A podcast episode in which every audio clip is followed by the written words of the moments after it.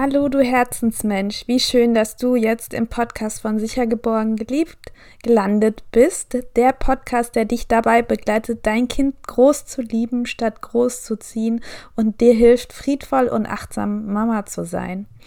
Ich bin Charlotte von Glan, Psychologin und bindungs- und beziehungsorientierte Familienberaterin und in dieser ersten Podcast-Folge möchte ich dich mitnehmen auf eine Reise in meine Geschichte und dir erzählen, wie ich überhaupt von der Erziehung zur Beziehung gekommen bin, was mich geprägt hat und ja, wie ich Eltern jetzt auf ihrem Weg begleite.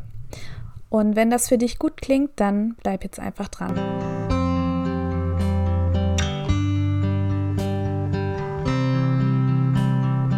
So, noch einmal herzlich willkommen.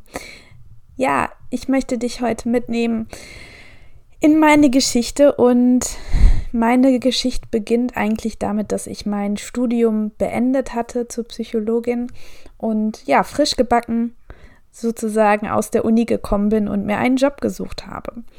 Und es war so, oder es ist immer noch so, dass ähm, mein Mann hier in unserer Gegend ähm, verwurzelt ist und auch hier eine eigene Kanzlei hat und wir deswegen nicht umziehen konnten.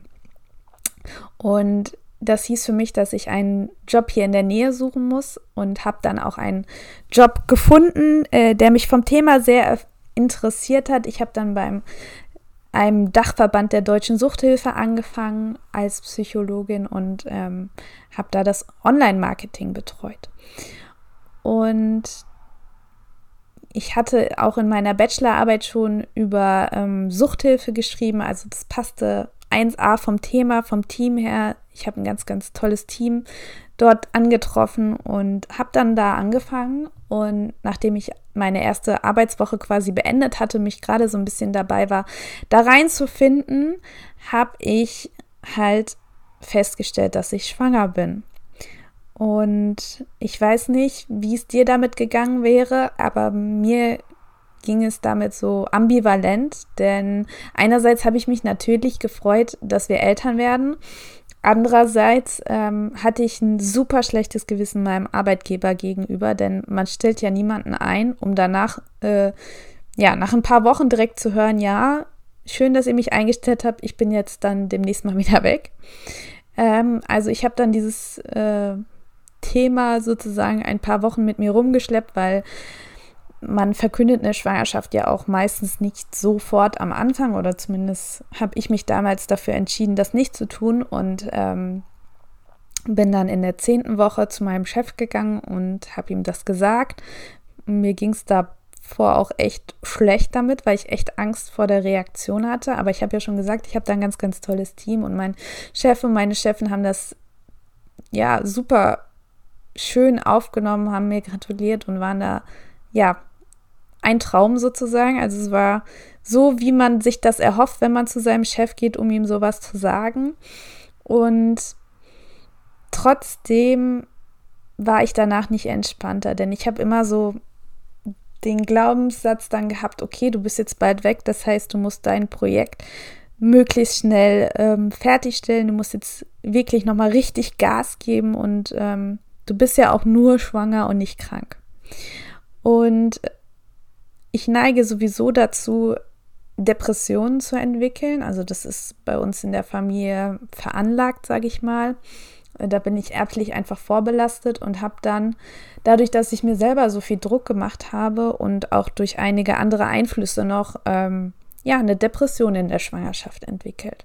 Das ist gar nicht so selten, wie man denkt, nur es ist natürlich ein absolutes Tabuthema. Also dass es Wochenbettdepressionen gibt, das ähm, wissen die allermeisten Menschen heutzutage. Es ist auch noch ein Tabuthema, aber dass man auch Depressionen in der Schwangerschaft haben kann, äh, ist, glaube ich, noch weniger bekannt und noch mehr tabuisiert. Denn in der Schwangerschaft muss man ja 24-7 darüber glücklich sein, dass man bald äh, ein Kind bekommt. Und dass das aber auch mal nicht so sein kann, darüber wird nicht gesprochen. Und das will ich hier so ein bisschen, ähm, ja, gerade auch mal durchbrechen sozusagen. Also ich hatte Depressionen in der Schwangerschaft, die sich äh, vor allem dadurch geäußert haben, dass ich nachts nicht mehr geschlafen habe. Also ich habe nachts nur noch zwei Stunden ungefähr geschlafen und bin dann aber nachher morgens trotzdem ganz normal zur Arbeit gegangen. Also sechs Stunden habe ich damals immer gearbeitet. Sechs bis acht Stunden, glaube ich. Und dass das auf die Dauer nicht gesund ist, schon in nicht schwangerem Zustand, dürfte jeden einleuchten. Ähm, mir damals allerdings nicht so, beziehungsweise ich habe mich einfach immer weiter über meine Grenzen drüber getrieben, muss man wirklich sagen. Also ich war getrieben von diesen Glaubenssätzen und von meinem ungesunden Ehrgeiz. Ähm, bis es dann halt irgendwann nicht mehr ging und ich eines Morgens ähm, ja wieder vor der Entscheidung stand, gehe ich jetzt zur Arbeit, obwohl ich seit zwei Uhr nachts nicht mehr geschlafen habe, oder bleibe ich zu Hause und melde mich krank. Ähm, und ich dann einfach so den inneren Impuls hatte, Charlotte, wenn du das jetzt so weitermachst, dann nimmt das hier kein gutes Ende mehr. Und äh, ich bin dann an dem Tag zum Frauenarzt gegangen und habe mit dem gesprochen, was natürlich auch erstmal eine Überwindung ist. Und der hat meine Not aber sofort erkannt. Äh, wahrscheinlich sah man es mir auch schon an der Nasenspitze an, dass es mir nicht gut ging. Und hat mich dann erstmal zwei Wochen krank geschrieben und dann bin ich auch in die Behandlung bei einem ganz äh, wundervollen Psychiater äh, gekommen, der dann ein Berufsverbot ausgestellt hat. Und das war so ein bisschen, ja, meine Rettung, denn dann hatte ich erstmal natürlich wieder Zeit, mich zu sortieren und ähm, gesund zu werden, sozusagen. Wieder zu schlafen. Und ich habe dann auch Medikamente bekommen, natürlich. Mm, und hatte dann aber auch Zeit, mir zu überlegen, wie ich mein Kind überhaupt ins Leben begleiten möchte und wie ich ja, unser Familienleben gestalten möchte mit meinem Mann, dem Kind und dann unserem Hund, der auch noch bei uns wohnt. Und mir war schon klar, dass ich das nicht auf dem normalen Wege, sag ich mal, machen möchte, also mit klassischer Erziehung, mit Strafen, mit Konsequenzen, mit Angst arbeiten möchte, sondern ich hatte schon im Gefühl, dass das nicht mein Weg ist. Und ich habe mir gedacht, es muss doch irgendwelche anderen Lösungen geben. Es kann doch nicht sein, dass wir immer noch Kinder so ins Leben begleiten. Also das kann doch nicht der einzige Weg sein. Und habe dann ganz viel recherchiert und bin dann ja auf Beziehung statt Erziehung gestoßen. Und das hat mein Leben sozusagen komplett geschiftet einmal. Ähm, denn ich habe dann ganz viele Bücher gelesen, unter anderem von Jesper Juhl oder von Katja Saalfrank und habe dann gedacht, dieses Wissen ist so, so, so wertvoll, denn es ist möglich, unsere Kinder groß zu lieben, statt an ihnen zu ziehen und sie dafür zu bestrafen, wie sie sind. Und ihnen so Glaubenssätze mitzugeben, die sie dann in ihrem späteren Leben lange, lange und in schwierigen ähm, Manövern quasi wieder auflösen müssen oder sogar in Therapie müssen, um die aufzulösen. Ja, habe ganz viel gelernt und habe mich dann irgendwann erstmal natürlich dazu entschieden, das mit, mit unserer Tochter so zu machen. Also wir bestrafen nicht, wir geben ihr keine logischen Konsequenzen oder sowas, sondern ja, wir begleiten sie wirklich in Verbindung und in Verständnis und in Liebe ins Leben.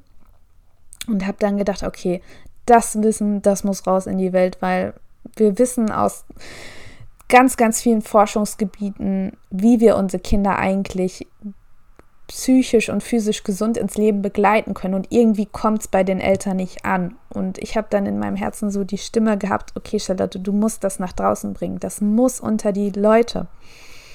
Ja, und habe mich dann auch in logischer Konsequenz, hier wirklich mal eine logische Konsequenz, dafür entschieden, dass ich nicht wieder Vollzeit ähm, bei meinem Arbeitgeber anfange, sondern nur noch zwei Tage in der Woche und in der anderen Zeit äh, die Zeit nutze, um Eltern auf ihrem Weg von der Erziehung zu Beziehung zu begleiten. Denn als Psychologin, äh, ja, ist mir das natürlich nicht fremd.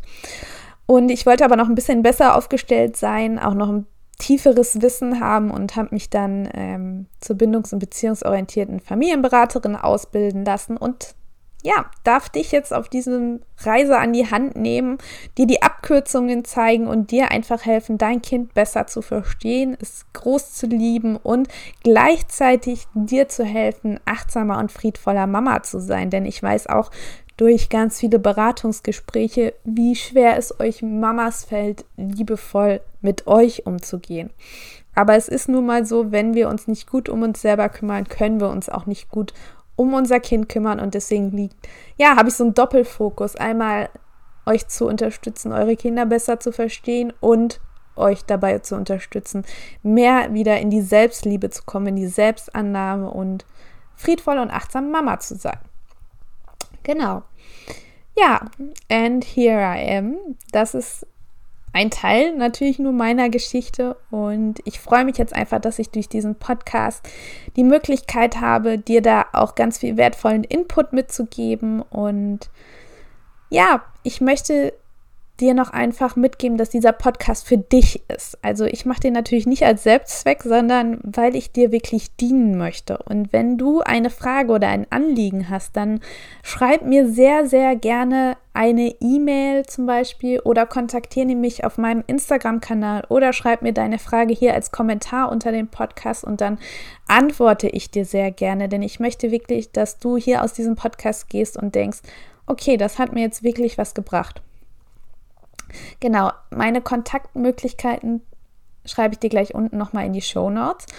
Und natürlich würde es mich sehr, sehr, sehr freuen, wenn du diesen Podcast weiterleitest an andere Eltern, die auch diese Botschaften hören sollen wenn du ihn teilst, vielleicht in deinen Social-Media-Kanälen oder bei WhatsApp deinen Freundinnen schickst oder was auch immer.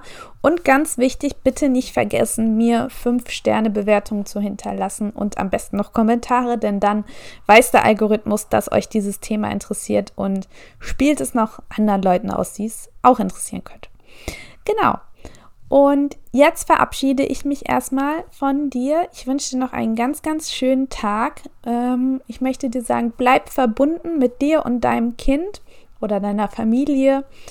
Und wir hören uns ganz bald wieder und dann geht es auch so richtig ins Thema rein und ich freue mich jetzt schon drauf. Genau. Mach dir einen schönen Tag, bleib verbunden und bis bald. Ciao.